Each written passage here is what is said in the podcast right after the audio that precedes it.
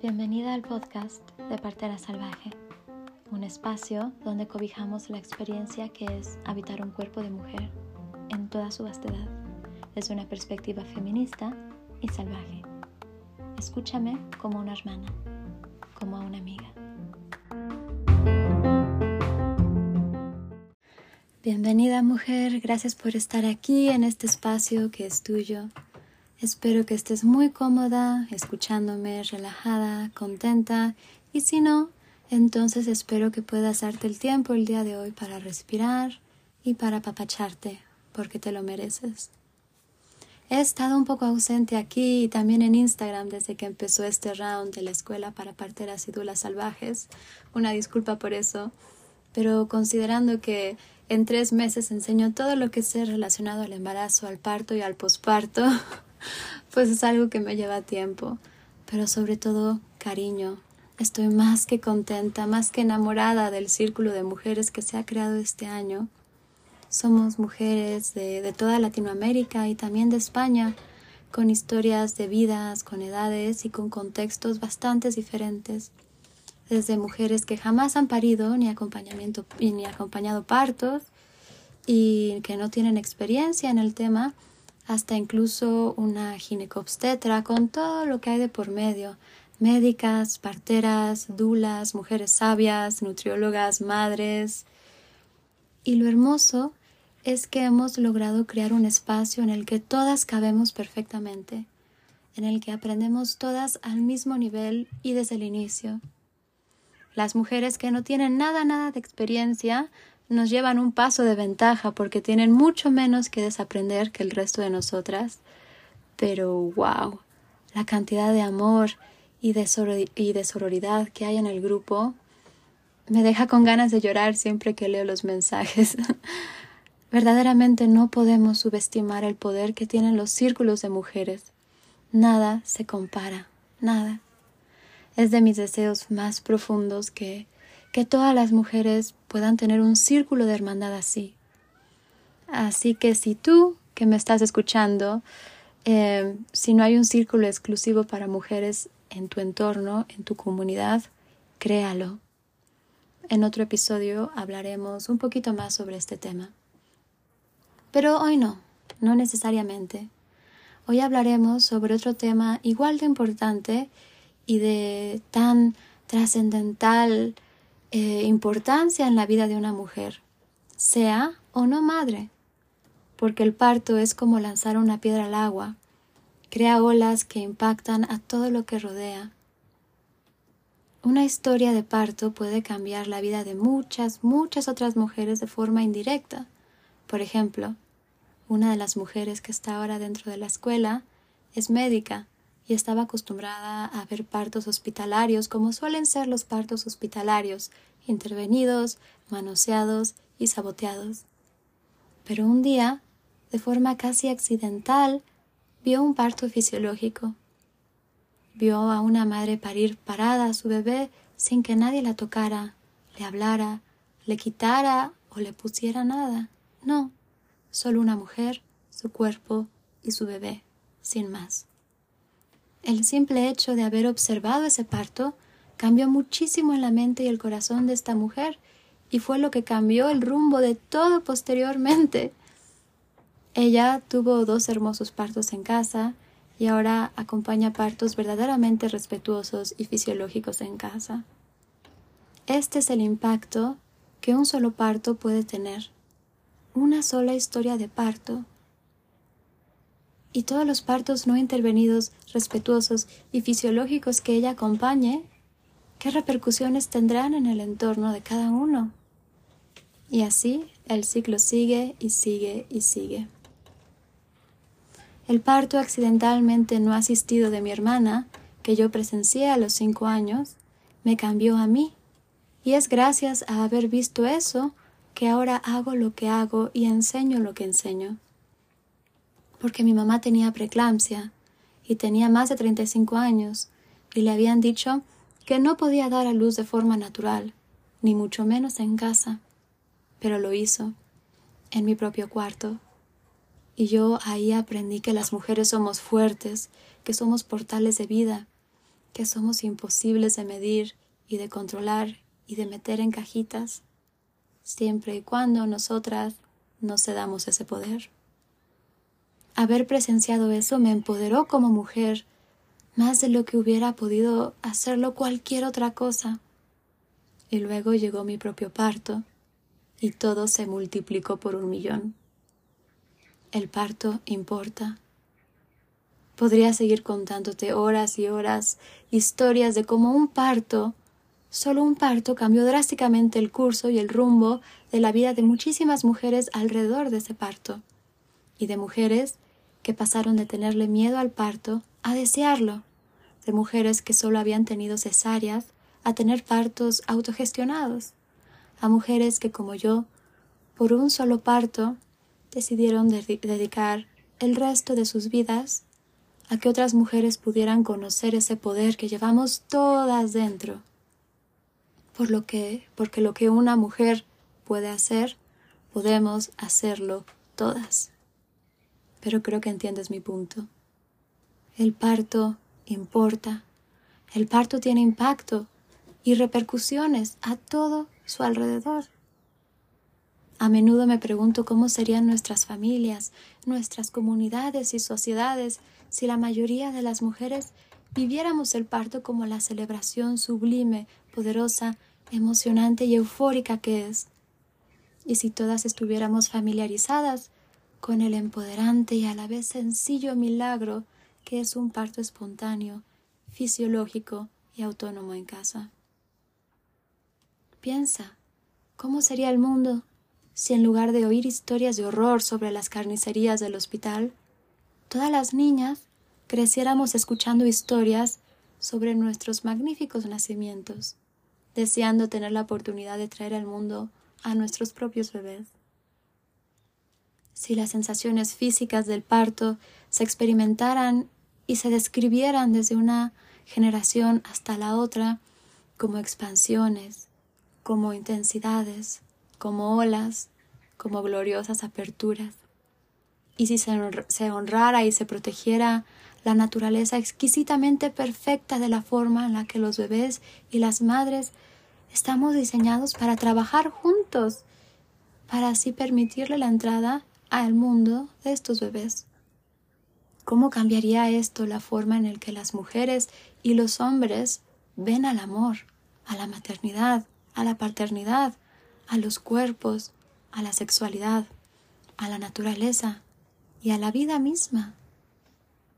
Si el nacimiento se conociera y se entendiera ampliamente como un acontecimiento espiritual, íntimo y perfectamente biológico, en lugar de una emergencia médica que nuestra cultura ha establecido como paradigma dominante para este rito de paso universalmente experimentado, yo pienso que podríamos entonces vivir en un mundo totalmente diferente y un mundo bastante, bastante bello. El nacimiento es un rito de iniciación tanto para la madre y su familia como para bebé.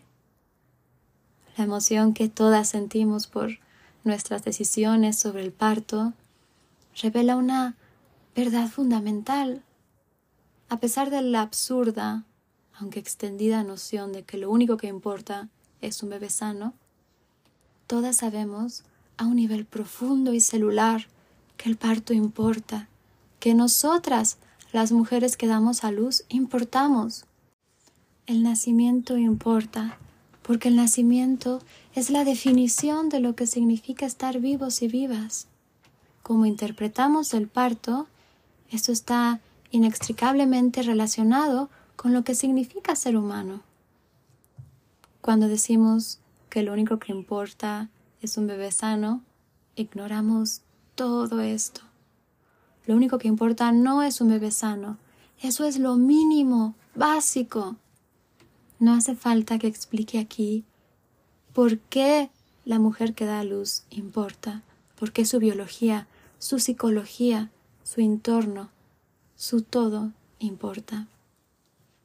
El nacimiento, el parto, sin duda, son un acontecimiento sumamente íntimo y personal, pero la transición de cada mujer a la maternidad y de cada bebé a la vida en la tierra, nos guste o no, también es un acontecimiento cultural, con implicaciones y con consecuencias públicas y sociales. El nacimiento crea nuevas familias y nuevas comunidades. El nacimiento, y en concreto la forma en la que damos a luz, garantiza la supervivencia o la destrucción de una determinada iteración de la civilización. Las mujeres damos a luz al mundo y nos damos a luz a nosotras mismas como nuevas mujeres. Siento que la idea que se nos da hoy en día respecto al parto es muy similar a tener piernas y que se nos diga toda la vida que no podemos caminar o que caminar es peligroso o que necesitamos ayuda para poder caminar. La inmensa mayoría de las mujeres que conozco y con las que trabajo, que han tenido un parto fisiológico autónomo en casa, se sienten eufóricas, encantadas y poderosas, pero por razones que van mucho más allá del simple empoderamiento, que es un término muy relativo, obviamente. El parto no es un acontecimiento discreto y neutro. El parto influye literalmente en nuestro desarrollo neurológico, emocional, social y físico. El parto influye en nuestro funcionamiento como individuos, e influye en nuestra capacidad para conectar con los demás. El parto determina nuestra relación con el nacimiento, con el amor y con el amor propio, la forma en la que nacemos y la forma en la que parimos y sus consecuencias moldean las vías neuronales de nuestro cerebro. El flujo sin trabas de hormonas entre mamá y bebé iniciado y sostenido por un proceso de parto sin perturbaciones, sienta las bases para una maternidad conectada y alegre, una lactancia, una lactancia exitosa, una infancia satisfecha y la salud y el bienestar durante la infancia y todo esto que acabamos de mencionar tiene un impacto para el resto de la vida de esa persona. La forma en la que nacemos tendrá un impacto en nuestros futuros nietos. El parto está profundamente conectado con todo lo que viene después del parto durante generaciones. Apenas estamos empezando a comprender una ínfima parte del significado del parto. La afirmación de que las mujeres estamos motivadas para elegir el parto en casa porque somos egoístas no solamente es una tontería patriarcal capitalista y despectiva, es también una visión que resulta totalmente perjudicial para las madres y los bebés y demuestra una infinita cantidad de prejuicios y malentendimientos profundamente arraigados a la idea del parto y del embarazo. ¿Cómo es posible que confiemos en la mujer para concebir, para crear a bebé en útero, pero no para parir a ese bebé que ella creó? si no confiamos en las mujeres, cuando se trata de un proceso fisiológico sumamente básico y sencillo, ¿en qué confiamos entonces? Pero muy por el contrario a la creencia popular, el parto en casa y sobre todo el parto no asistido es lo contrario a la imprudencia, al egoísmo. Elegir dar a luz en la seguridad de nuestros hogares sin interferencias ni intervenciones, representa el enfoque biológico y evolutivamente más adaptable y más ideal y más óptimo para traer a un bebé al mundo. El parto libre puede ser incluso la mejor forma de proteger la salud y la seguridad de la madre y de su bebé durante la experiencia más transformadora de la vida de esa mujer. Yo, por ejemplo, hablo, mucho sobre cómo precisamente en una situación de, entre comillas, alto riesgo, como son erróneamente catalogadas muchas mujeres en su embarazo, pero para darte un ejemplo, estoy hablando de un parto vaginal después de cesáreas, o un parto de nalgas, em, un parto, etc. Todas estas, un parto de gemelos, todas estas situaciones en las que a la mujer se le tacha como riesgosa. Ridiculez. Pero estas serían precisamente las situaciones en las que yo más optaría por un parto lo más fisiológico y respetado posible. ¿Por qué? Porque hablemos, por ejemplo, del parto vaginal después de la cesárea. El supuesto riesgo de ruptura uterina es de 1 en 200 partos. Sin embargo, esto es dentro de un ambiente hospitalario. En casa, el riesgo es abismalmente menor. ¿Por qué? Porque el mayor factor de riesgo para una ruptura uterina es el uso de oxitocina sintética, que es utilizada de forma estandarizada en el hospital al punto en el que, al menos en México, el 97% de todos los partos son saboteados por el uso de este fármaco. ¿Qué otra cosa influye en la ruptura uterina? El pujo forzado, el limitarnos a parir acostadas, el estrés de ser observadas, las maniobras de masajes uterinos externos, etcétera, etcétera. Todas estas son cosas que no suceden o no deberían de suceder en un parto en casa y por ende las complicaciones suceden mil veces más en hospital que en casa. Y obviamente situaciones muy específicas y muy raras en las que un parto en hospital es ideal para el bienestar de madre y bebé, pero estamos hablando de situaciones que representan el 0.0001% de los embarazos y de los partos y situaciones que son muy obvias y muy fáciles de distinguir. Pero se nos ha pintado una idea muy distinta al parto, una en el que el parto es peligroso, mortal, doloroso, horripilante, grotesco, asqueroso y algo que no nos corresponde a nosotras, sino que le corresponde a una institución el salvarnos. No tenemos que ser salvadas del parto. El parto está diseñado y perfeccionado por 150 millones de años de ser mamíferas para ser seguro y para que lo querramos hacer de nuevo. Llevamos más o menos 7.500 generaciones desde que tenemos nuestra fisiología humana moderna. Estas son 7.500 generaciones de mujeres dando a luz exitosamente, pues si no, no estaríamos aquí. El parto medicalizado moderno comenzó hace más o menos siete generaciones. Durante las primeras cinco generaciones, la tasa de mortalidad aumentó drásticamente tanto para mamás como para bebés. En el siglo XIX, mientras la mortalidad en general disminuía y el estándar de vida aumentaba, por otro lado, la tasa de muerte materna y neonatal empeoró y se multiplicó terriblemente, pues en este momento fue cuando los doctores tomaron el mando del parto. Curiosamente, las mujeres ricas morían con mayor frecuencia que las pobres, y esto es uno de los pocos ejemplos en la historia en la que, en la que esto sucede. ¿Por qué? Porque las mujeres pobres solamente podían costearse parteras o solamente podían dar a luz ellas solas, mientras que las mujeres ricas podían pagarle a un doctor. Esta tasa tan alta de, mortandad se mantuvo hasta mediados del siglo pasado. Luego mejoró. Sin embargo, con el aumento en los últimos años de intervenciones médicas en países con mayor cantidad de medicalización, las mujeres de hoy en día tienen un riesgo del 50% mayor de morir dando a luz del que tuvieron sus propias madres. Y este número se triplica si la mujer no es blanca. La mayor causa de muerte es la hemorragia y la principal causa de hemorragia son las intervenciones como y sobre todo la oxitocina sintética e incluso la epidural. Un estudio estadounidense del 2009 descubrió que en el parto en hospital y con doctores existía un, 50, un 54% más de riesgo de mortalidad perinatal comparado con el parto en casa 54% es muchísimo.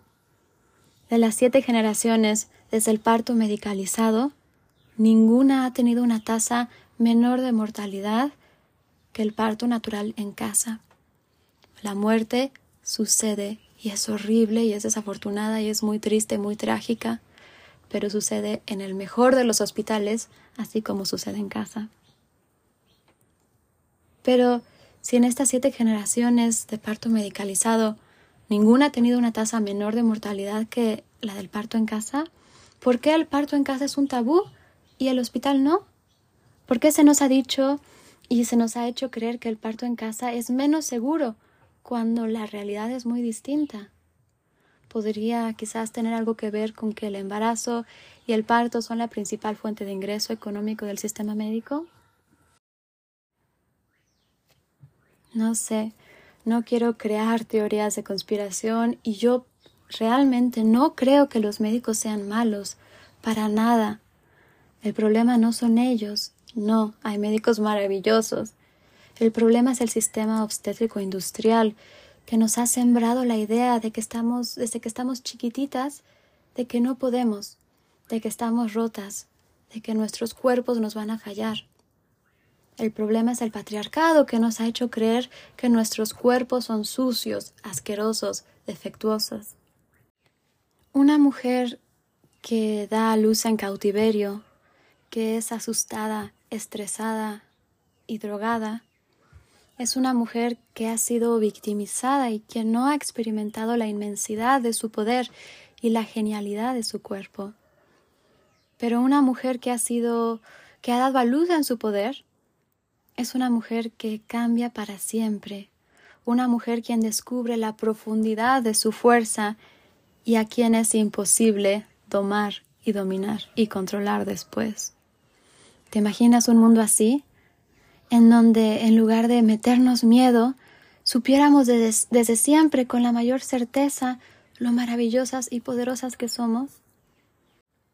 Quizás es por esto que al principio de nuestra humanidad las religiones adoraban a diosas y no a dioses, porque la mujer era quien creaba la vida, nuevos humanos salían de ella y ella lo hacía sola. ¿Cómo no adorarla? Una experiencia muy común y muy sorprendente que he tenido varias veces a trabajar con al trabajar con mujeres que han tenido partos hospitalarios en el pasado es que en la mayoría de las veces las mujeres narran historias muy traumáticas y, y guardan muchísima tristeza y rencor y dolor y trauma por esos partos. Pero hay otras ocasiones en las que la mujer es muy clara cuando la conozco y me describe lo estupendo que fue su parto en hospital. Me dice que fue maravilloso y que solo hubo un par de cosas que le hubiera gustado que fueran diferentes. Y luego oigo ejemplos que me hielan la sangre. Dicen cosas como me encantó todo de mi parto en el hospital, excepto que cortaron el, el, cordón umbilical de mi bebé inmediatamente y se lo llevaron lejos de mí y cuando me la trajeron de vuelta estaba limpia y envuelta en una toalla o me encantó mi parto en el hospital, eh, pero no me dejaron comer nada, yo tenía muchísima hambre y me pusieron medicamentos que yo no sabía lo que eran y, y me sentí un poco enferma, pero fuera de eso todo me gustó. O me encantó el parto, pero justo después de dar a luz, mi obstetra me dio un masaje de fondo uterino tan vigoroso que yo gritaba de dolor y después me sentí conmocionada y un poco traumatizada y no podía conectar bien con mi bebé pero supongo que, era algo que se tenía que hacer para evitar hemorragias. Aparte de eso, fue genial.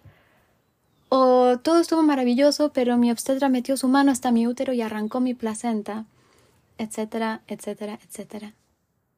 Lo curioso aquí es que luego, meses después, la mujer procede a tener un verdadero, un verdadero parto fisiológico en casa y descubre que lo que, lo que experimentó en el pasado no puede compararse en lo más mínimo al parto fisiológico y verdaderamente natural, no intervenido y respetado en la, en la privacidad de la propia casa.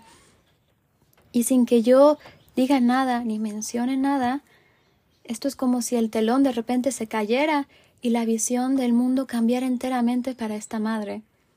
De repente el parto hospitalario que tuvieron en el pasado dejó de ser estupendo para ser bastante mediocre, por no utilizar palabras peores, y descubren entonces la infinidad y la belleza de lo que es posible.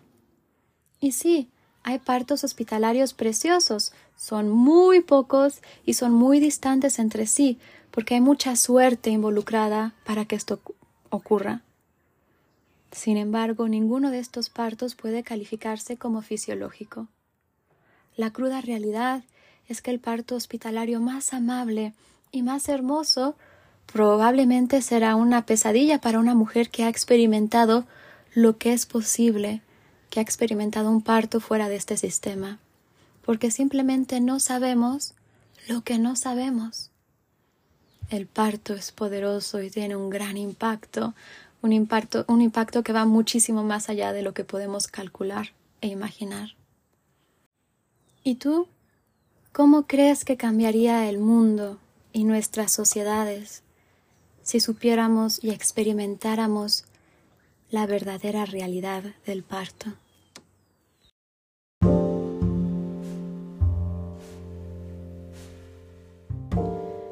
Gracias por escucharme. Te invito a echarle un vistazo a mi Instagram, arroba partera.chiapas, para aprender mucho, mucho más y no dudes en comunicarte conmigo si tienes interés en mis acompañamientos uno a uno, mis terapias y consultas, mis distintos talleres y preparaciones o en mi libro electrónico Secretos para una fertilidad óptima. Si te gustó este episodio, compártelo en tus historias y etiquétame. Me encantaría saber qué piensas.